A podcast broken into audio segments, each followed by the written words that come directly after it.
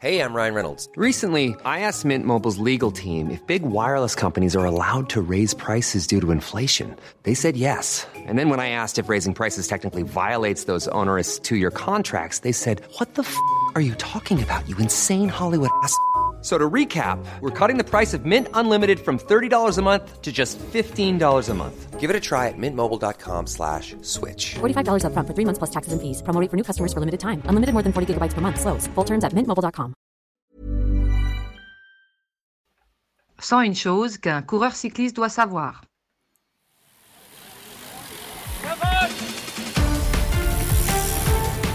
Hier ist die Kompaktkurbel unter den Podcasts.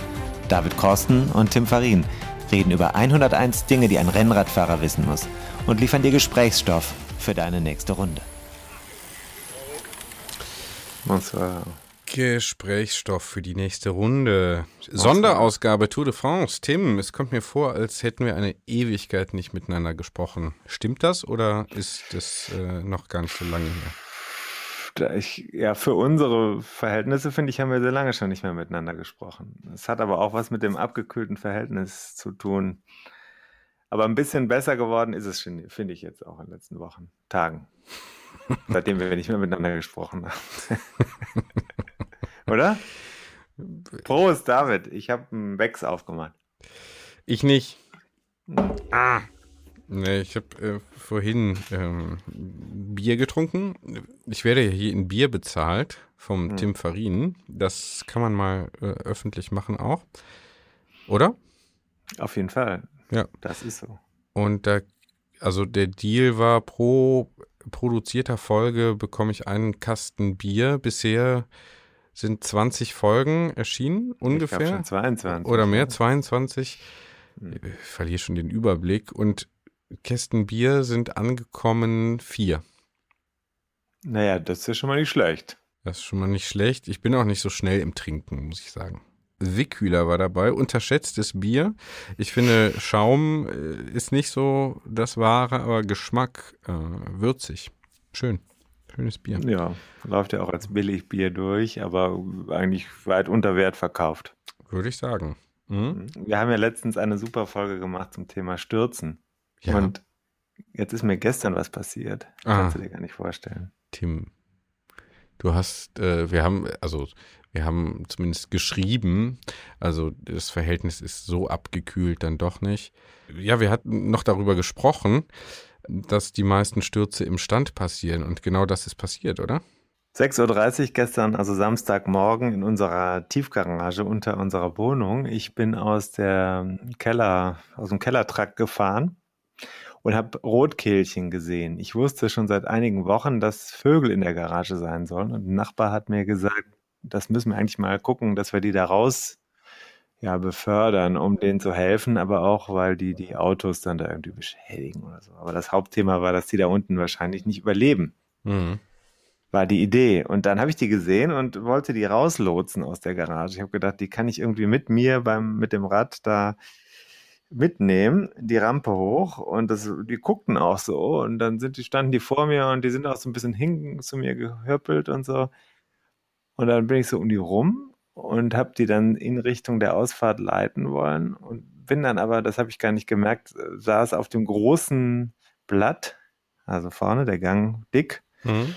Und dann habe ich mich irgendwie gedreht, keine Ahnung was, und auf einmal äh, falle ich aus dem Stand voll auf die rechte Seite. Arm mhm. ausgestreckt. Mhm. Mhm. Ja, rechter Arm ausgestreckt und äh, voll auf den Boden geknallt. Da war, ging gar nichts mehr. Ich dachte, der Arm ist irgendwie gebrochen oder die Schulter ausgekugelt oder was auch immer.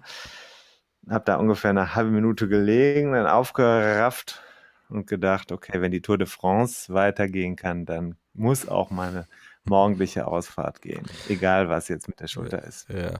Bevor wir dazu kommen und zu dem ersten Wochenrückblick, den wir versprochen haben und den wir jetzt hier auch äh, durchziehen, äh, Frage nochmal mit Rückblick auf die letzte Folge, Thema Stürze. Was war schlimmer, dein Sturz vom Bürostuhl oder jetzt in der Tiefgarage?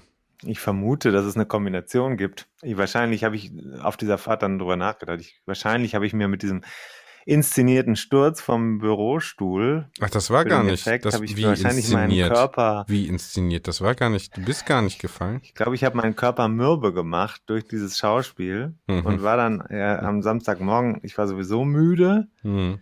und dann hatte schlecht geschlafen und fühlte mich irgendwie groggy, aber dann geht's ja doch los und dann, dann passieren solche Sachen. War halt noch irgendwie nicht frisch im Kopf. Also der Sturz vom, mit dem Rad auf den Boden, der war natürlich deutlich schlimmer. Hm. Das war ein richtig amtlicher Sturz. Ich glaube, dass ich jetzt sicherlich einige Monate Probleme mit der Schulter haben werde. Das tut Das mir knackt. Ich kann den Arm nicht mehr anheben. leid. Oh. Ich kann kaum schreiben. Hm. Aber Bier trinken kann ich noch. Hm, Das ist nicht alles, aber sehr wichtig. Hm. Lass es mal untersuchen. Ja, Tour de France, die sind auch nicht zimperlich. Die Jungs, das haben wir ja schon festgestellt letztes Mal. Wir haben einen O-Ton auch mitgebracht, ne? oh ja. Sollen wir mal reinhören? Also du Ja. hast den besorgt. Pass mal auf. Was für mich bei der Tour de France früher immer sehr hängen geblieben ist, ist auf jeden Fall dieser ganze Medienrummel. Um den Bussen rum waren Medien aufgereiht. Äh, Man hat einfach sehr viel aufmerksam genießen können, äh, wenn man es wollte. Ich war nie ein Typ davon.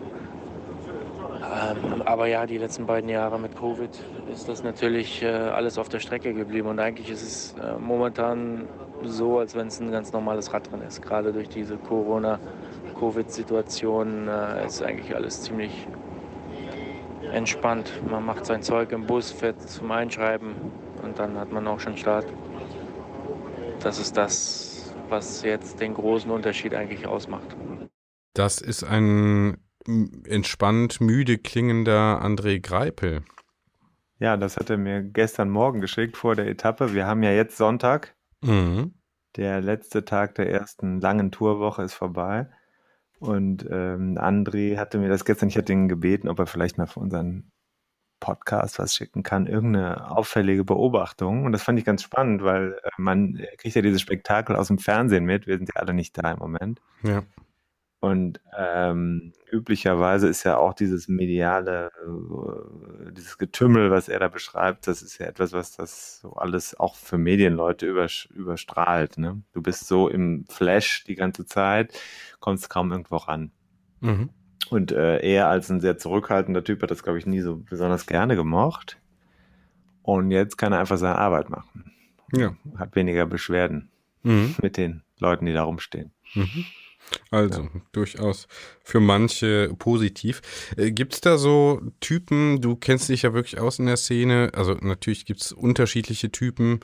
Äh, Was würdest du denn sagen? Äh, Sind die meisten Fahrer bei der Tour de France eher extrovertiert oder introvertiert? Also ein André Greipel hat dann diesen Rummel nicht so gern.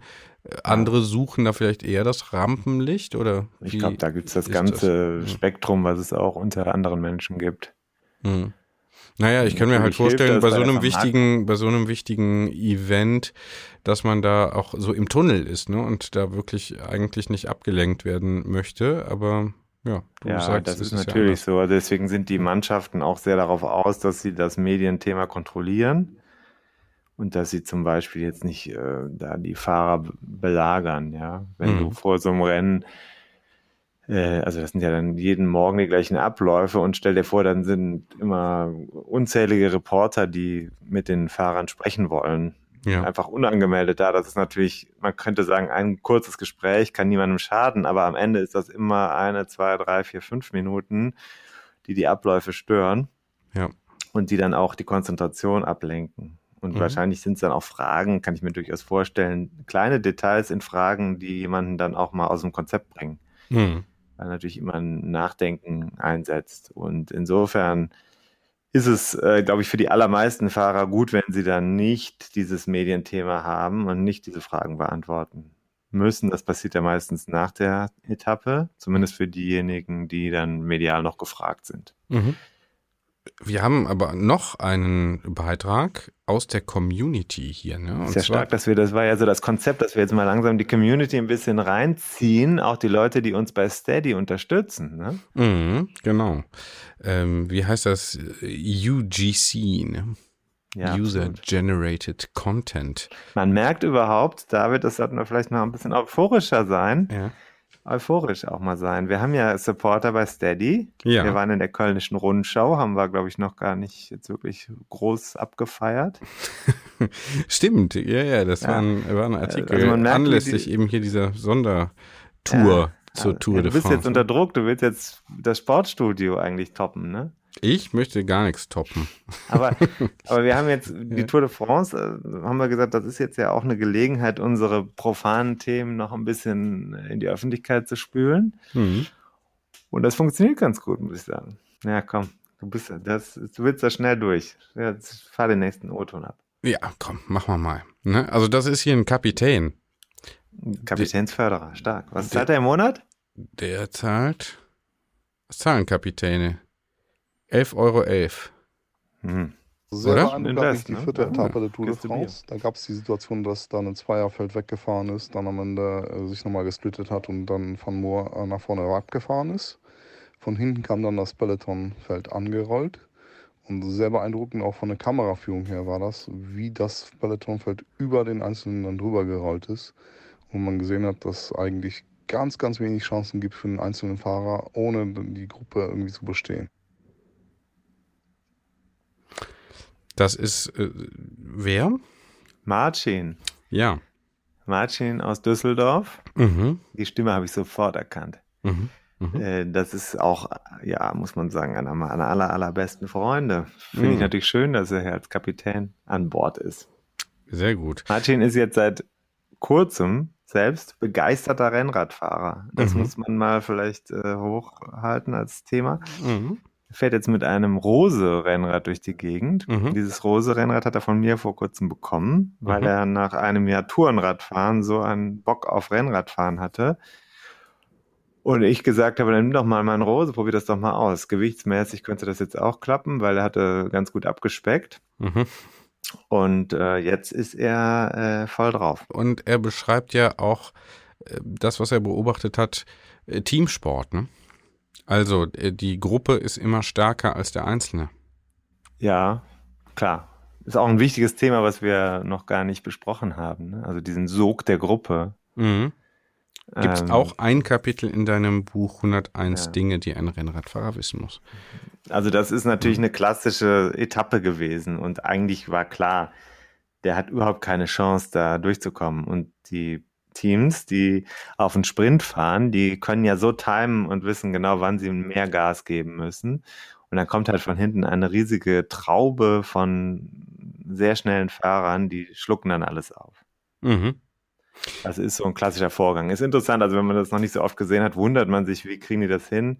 Wie kann es sein, dass einer alleine dann irgendwie so viel langsamer ist als die äh, große Gruppe da hinten? Die müssen ja auch erstmal harmonieren in irgendeiner Weise, aber da sind natürlich genau die Mannschaften drin gewesen, die um den Etappensieg gefahren sind. Also die haben jeweils für sich eine Harmonie gehabt und das zieht sich natürlich dann gegenseitig hoch. Mhm. Ja. Kannst verstehen. Ne? Also Kann das ich- ist, ja, äh, ja. Mhm. Du hast dich ja sehr gut vorbereitet auf die, diese Sendung. Naja, du hast mich ja warten lassen, noch eine halbe Stunde, da habe ich äh, hier ein bisschen das vorbereitet, ja. Genau. Jetzt ist übrigens schon Montag. Ruhetag bei der Tour de France. 0 Uhr. Ja, mm, ja genau. Mhm. 0 Uhr. Ähm, aber der Martin hat noch was beobachtet. Mhm.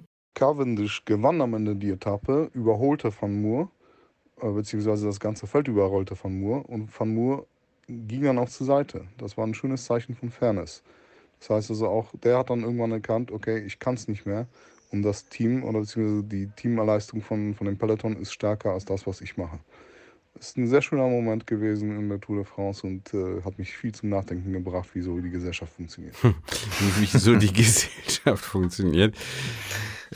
da funktioniert es ja oft nicht so, ne? Dass die Abgehängten, so wie du, ähm, mit ne, Mitte 40, da eben das Feld eben nicht räumen. Du klammerst dich ja auch hier an den letzten Strohhalm im Podcast. Ja, es funktioniert ja im Moment auch. Also ich habe das Gefühl, dass wir hier noch im Rennen sind, David. Mit unseren inzwischen vielen tausend Downloads. Ich sage jetzt gar nicht, wie viele es sind, aber es ist schon beeindruckend. Ja. Aber das Gefühl, dass man auch mal den Weg frei machen muss, das sollte man schon haben. Im Radrennen, also sagen wir mal so, Martin hat da was beobachtet, was natürlich wichtig ist. Da muss man wissen, wann man Platz macht. Wenn es nicht mehr geht, dann kann ich jetzt auch nicht den Weg blockieren. Jetzt war die Straße in dem Fall, glaube ich, relativ breit, wenn ich mich richtig erinnere, dann war das jetzt nicht so wichtig. Es gibt manchmal Etappen, wo die wirklich zur Seite fahren müssen, damit das nicht irgendwie zu einem Sturz kommt oder so. Und davon hatten wir ja einige schon. Ja, Mhm. eine ganze Menge. Mhm. Und man muss auch wirklich sagen, äh, gerade die erste Etappe, äh, da gab es zwei Stürze, die ja in der Form schon ziemlich abenteuerlich waren. Und hinterher gab es ja auch eine Menge ja, Proteste und Diskussionen, ob das nicht zu hart war, was die Tour de France hier geplant hat. Dann gibt es aber auf der anderen Seite auch die Gegenrede. Ne? Da sagen die Leute, es ist ein Profirennen und es ist klar, die Fahrer müssen damit verantwortlich umgehen. Mhm. Ja, einen Fahrer äh, hören wir jetzt auch noch, ne? I said, uh, yeah, we see how it goes today. The start was super hard day, riders everywhere. At the moment, I was in breakaway, once not, and uh, it was super, super hard for everyone.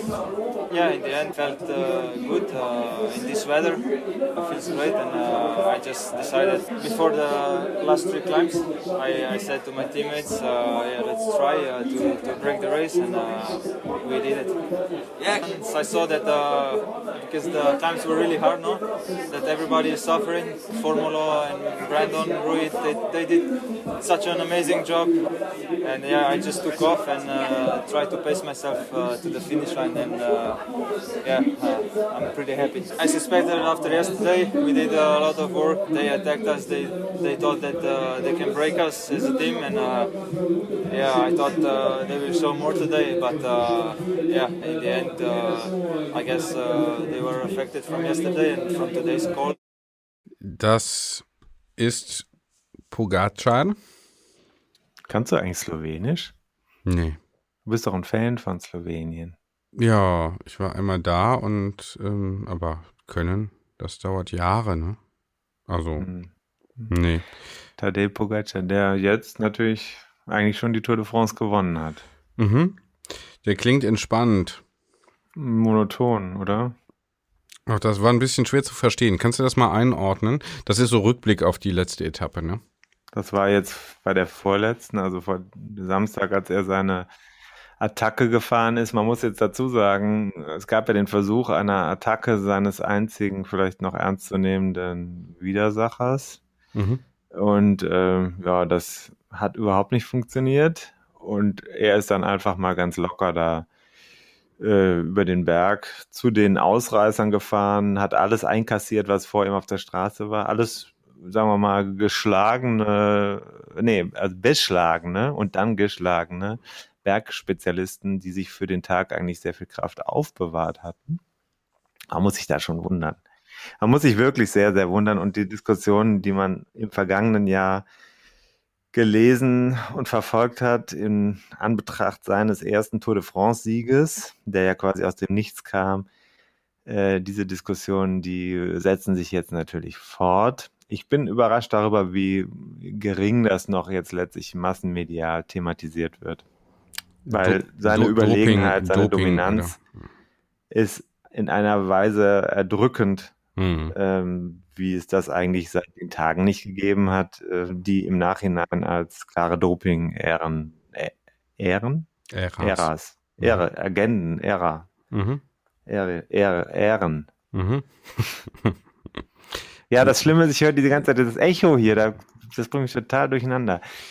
Tja. Technik. Ja, Tja. also die Doping-Zeiten, Mhm. und jetzt wird es natürlich äh, schwierig. Hau doch mal den O-Ton von Christian Part raus.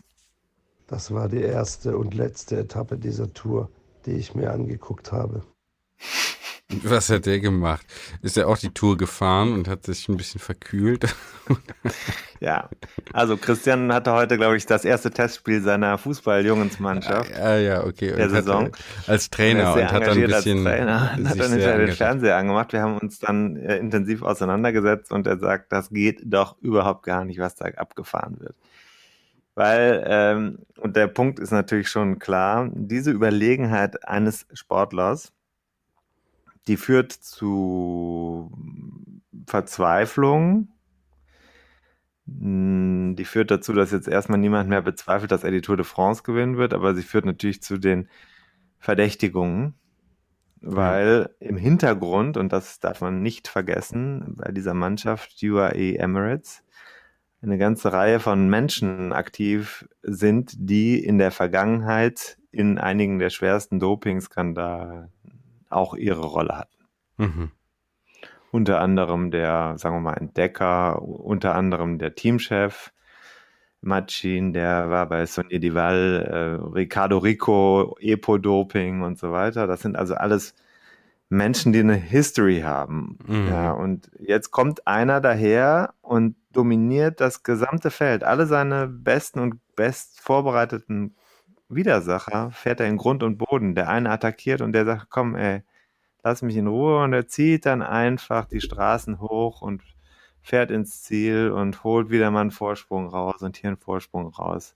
Hm. Und ähm, die Werte, Ja. die Wattwerte, die man kennt, sind auch so krass hoch, ähm, dass man sagen muss, da muss schon einiges zusammenkommen. Ich habe eben in der Vorbereitung ein Interview gesehen, das hat sein äh, Team Performance Chef, ein Arzt, Mhm. Metabolismus-Spezialist ähm, im Business Insider gegeben. Mhm. Und da erklärt er, dass Tadej ähm, metabolisch den anderen Athleten einfach um Längen überlegen sei. Also das ist eine genetische Erklärung, dass er sich mehrfach schneller erholen könne als jeder andere in dem Feld. Und dass eigentlich damit natürlich das Geheimnis gelüftet ist. Äh, Also er kann sich über längere Strecken bergauf mit 6,5 Watt pro Kilogramm Körpergewicht hochbewegen und sich dann wieder wesentlich schneller erholen. Das ist die hier wissenschaftlich ins Feld geführte Studie. Und was Christian sagt, das ist natürlich etwas, was man einfach nicht vergessen darf. In der Geschichte dieses Sports hat es einige Sportler gegeben, die vermeintlich so eine Überlegenheit hatten und die dann, also siehe Lance Armstrong, im Nachhinein als ganz üble Betrüger überführt wurden. Man muss es zumindest artikulieren, das ist das Thema jetzt. Ne? Also, weil die Werte, wie, wie, wie kommt sowas zustande? Und die Frage ist, ähm, wie setzt man sich damit auseinander?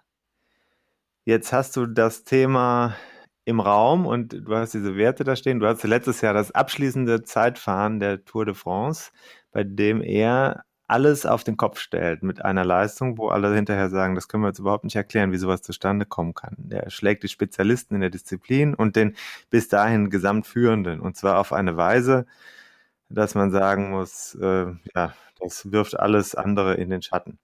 Mhm.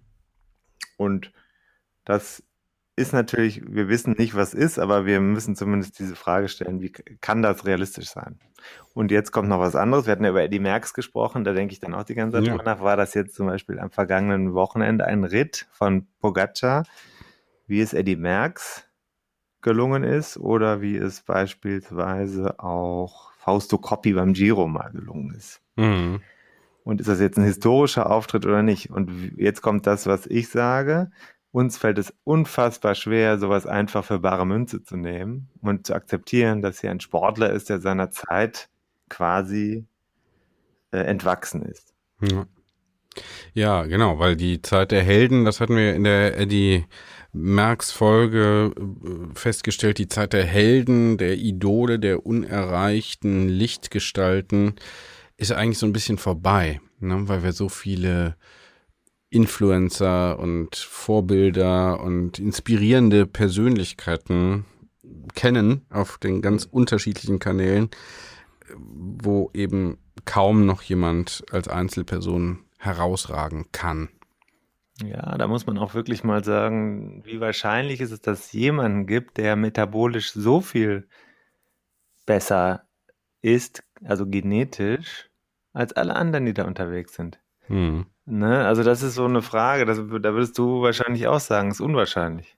Ja, erstmal ja. Also, ne? Unmöglich ist es nicht. Nee, ist unwahrscheinlich, aber klar, die, diesen Generalverdacht des Doping, den wird der Radsport einfach auf Dauer nicht mehr los, ne? Korrekt. Und, ähm, Ist das dann überhaupt noch interessant, sportlich? Also dieser Wettbewerb, der sich da gerade abzeichnet, ist halt keiner mehr. Und das ist das Ding, was äh, jetzt Beobachter ärgert. weil äh, man hätte jetzt zum Beispiel vor dieser Tour de France erwarten können, dass die Mannschaft Ineos und aber auch die Mannschaft Jumbo Visma beide nochmal verstärkt im Vergleich zum Vorjahr in der Lage sind, Pogacar zu kontrollieren oder ihm zumindest so zuzusetzen, dass er diese Rolle nicht mehr spielen kann. Mhm. Und das Gegenteil passiert hier gerade. Mhm. Das ist also dann langweilig, weil wenn wir das fortschreiben, was bis jetzt passiert ist, dann ist es eine Tour, bei der er mit so einem weiten Vorsprung gewinnt, dass es da gar keinen Contest mehr gibt. Um den ersten Platz. Die Spannung beginnt dann auf den hinteren Rängen, wo es um die Frage geht, wer ist auf zwei und drei Mhm. und um bei den Etappensiegen. Mhm. Das war heute zum Beispiel ganz interessant zu sehen. Da gab es ein sehr schön, das erste, die erste Bergankunft. Es gab einen ganz guten Kampf um die ersten Plätze auf dieser Etappe. Mhm. Aber das waren alles Fahrer, die schon so weit im Gesamtklassement zurückgefallen waren. Ich würde sogar sagen, die haben sich teilweise absichtlich so weit zurückfallen lassen, um heute in Ruhe angreifen zu dürfen. Ja. Weißt du was? Ja. Wir wollen ja hier gar nicht Sportschau nur machen, überhaupt so, sondern blicken auch mal so ein bisschen auf andere Gründe, sich das anzuschauen. Und das ist natürlich die schöne Landschaft und die tollen Aufnahmen. Hm. Äh, Als es da durch die Bretagne ging, da hatte ich ja wieder Lust, dahin zu fahren. Ja. Warst du schon mal da?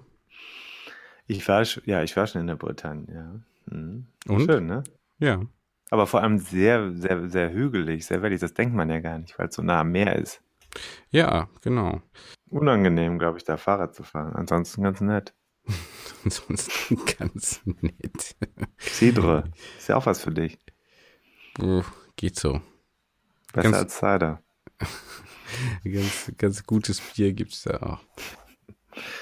Ja, was, was ist dir denn noch aufgefallen eigentlich in dieser ersten Woche?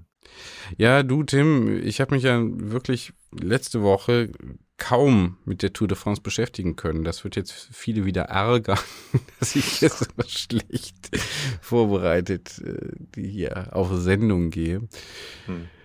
Nee, ich habe, äh, ja, die, die Stürze haben mich natürlich beeindruckt, das haben wir aber letztes Mal schon besprochen und dann habe ich es eigentlich nicht mehr weiterverfolgt. Hm. Keine Zeit gehabt, tut mir leid. Ist Ja. schlimm? Findest du schlimm?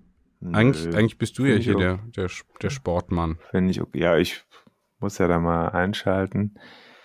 Nö, ich, Modisch ist dir auch nichts aufgefallen? Nee. Mir ehrlich gesagt auch überhaupt nicht. Also ich finde, es ist alles sehr dezent gelaufen. Landschaftlich war es natürlich heute ein bisschen schade und gestern ein bisschen schade, weil es ging in die Alpen und man wünscht sich ja dann diesen blauen Himmel und diese wunderbaren Landschaften und es war heute einfach Suppe. Ja, Regen, Regen, Regen. genau, das kam mir eben im O-Ton auch Ja. vor, ne? Also unangenehme Witterungsbedingungen. Ja, das ist so. Weißt du, was ich gemacht habe heute? Nee. Hier hat es ja auch geregnet und war unangenehm. Wir sind hier mit den Kindern einfach raus in den Regen mit Regenklamotten, tiefe Pfützen da reinspringen. Darf man auch mal erzählen, was ich sonst so mache, wenn ich nicht äh, podcaste. Ich denke, das war ein schönes Erlebnis, oder?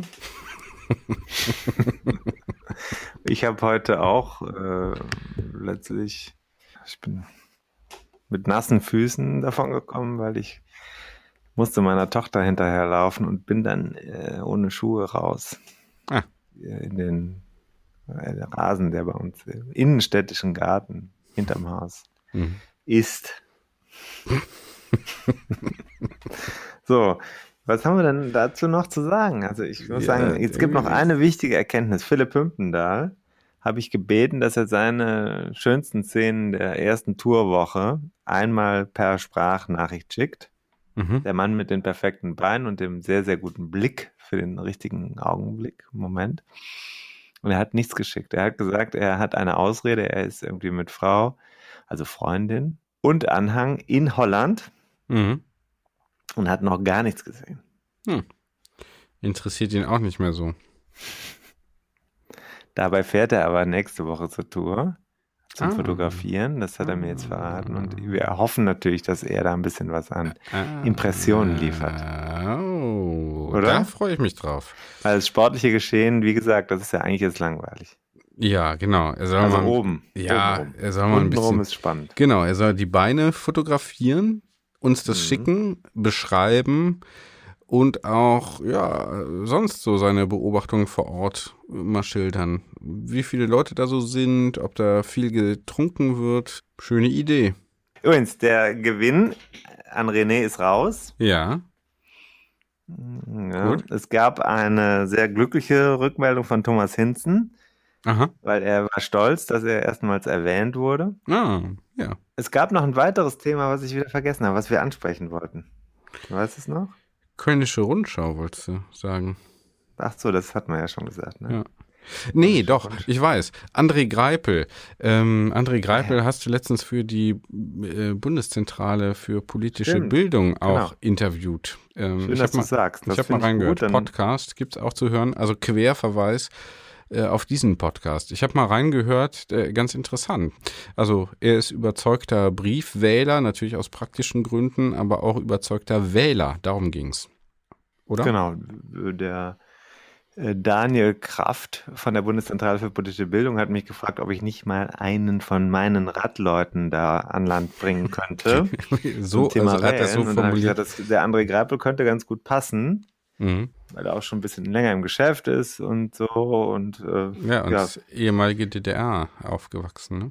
Ja, aber nur kurz. Er war ja noch ganz also, jung, mh. als die Mauer fiel. Ja. Ähm, deswegen kann er das nicht so richtig vergleichen. Ne? Aber er hat äh, da ja, sich darüber geäußert, wie das ist und wie, wie, wichtig ihm das ist zu wählen und äh, auch ein bisschen über die politische Repräsentation quasi im in Anführungsstrichen, die es im Radsport gibt, also seine Berufsrepräsentation. In Deutschland gibt es aber ein bisschen ein Problem, dass die Profis sich organisieren und eine Stimme haben. Da arbeitet man jetzt dran. Mhm. Ähm, also das kann man sich mal anhören ne? ja. Von, bei der Bundeszentrale für politische Bildung. Mhm. Mach mal hier in die Show Notes rein, dann kann man das direkt rein, Link, ne? anklicken. Ne? Genau. Ähm, ja. ja. interessant. Also eine, eine Radfahrer-Gewerkschaft gibt es noch nicht. Doch, gibt's. Also das ist, ich weiß nicht, ob die Gewerkschaft heißt, aber es gibt eine Organisation der Fahrer. Mhm. Wenn ich das richtig verstanden habe, dann haben die deutschen Fahrer in dieser Organisation aber nicht das äh, passende Stimmrecht. Mhm. Da habe ich mich aber bislang im Detail noch nicht so richtig mit beschäftigt. Das können wir ja Darf mal man auch im Podcast mal sagen, dass man auch Dinge nicht weiß, oder? Ja, aber das können wir uns ja mal erarbeiten und hier mal eine eigene Folge zu machen. Genau, Gewerkschaftsrecht im Leistungssport. Wir müssen es ja nicht direkt abstrahieren, sondern können einfach bei den. Ja gut, bei, ich habe Politikwissenschaft studiert. Ja, ja, ja, aber ich versuche dich da auch einzufangen wie so ein. Äh, äh, wobei du ja hier der Pogacar des Podcasts bist. Tim, mach's gut, ne? Es ist schon nach zwölf. Ja, wir brauchen noch nicht noch irgendwelche, brauchen noch nicht noch irgendwas, um die Leute zum Nachdenken zu bringen. Zum Beispiel, dass wir auch mal in der Tourzeit vielleicht mal so abseitig denken und mal sagen, wir machen was aus Italien oder so. wir machen mal was während der Tourzeit nicht über Radsport. Nee, aber ich war jetzt zum Beispiel kürzlich mit einem unserer ersten Hörer in Italien. Das können wir doch mal machen. Berge ja. fahren zum Beispiel. Ja. Als Thema. Ja. Ja, klar. Wir können Und damit ist es gesetzt. Gut. Treffen wir uns denn jetzt noch im Volksgarten auf ein Bier? Ach nee, du musst ja schneiden und produzieren. Muss ich eigentlich machen, aber. Oh, shit. Ja. Tja. Muss morgen raus, das Ding. Also heute. Hm. Hm. Hm. Naja, dann. Wer ist übrigens die Dame, die vorne am Anfang dieses Podcasts ihre Stimme rausgehauen äh, hat? Das weißt du besser als ich. Thekla Kohls. Ja. Viele schöne Grüße. Kann sowohl Deutsch als auch Französisch auf nativem Niveau sprechen. Sehr schön. Und ist jetzt hier für die Zeit der Tour de France unsere Station Voice. Korrekt? Korrekt. Ja, jetzt kommen wir nicht raus aus der Tschüss. Mach's gut.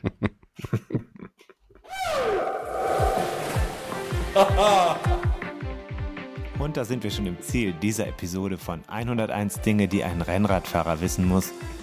Die Kompaktkurbel unter den Podcasts.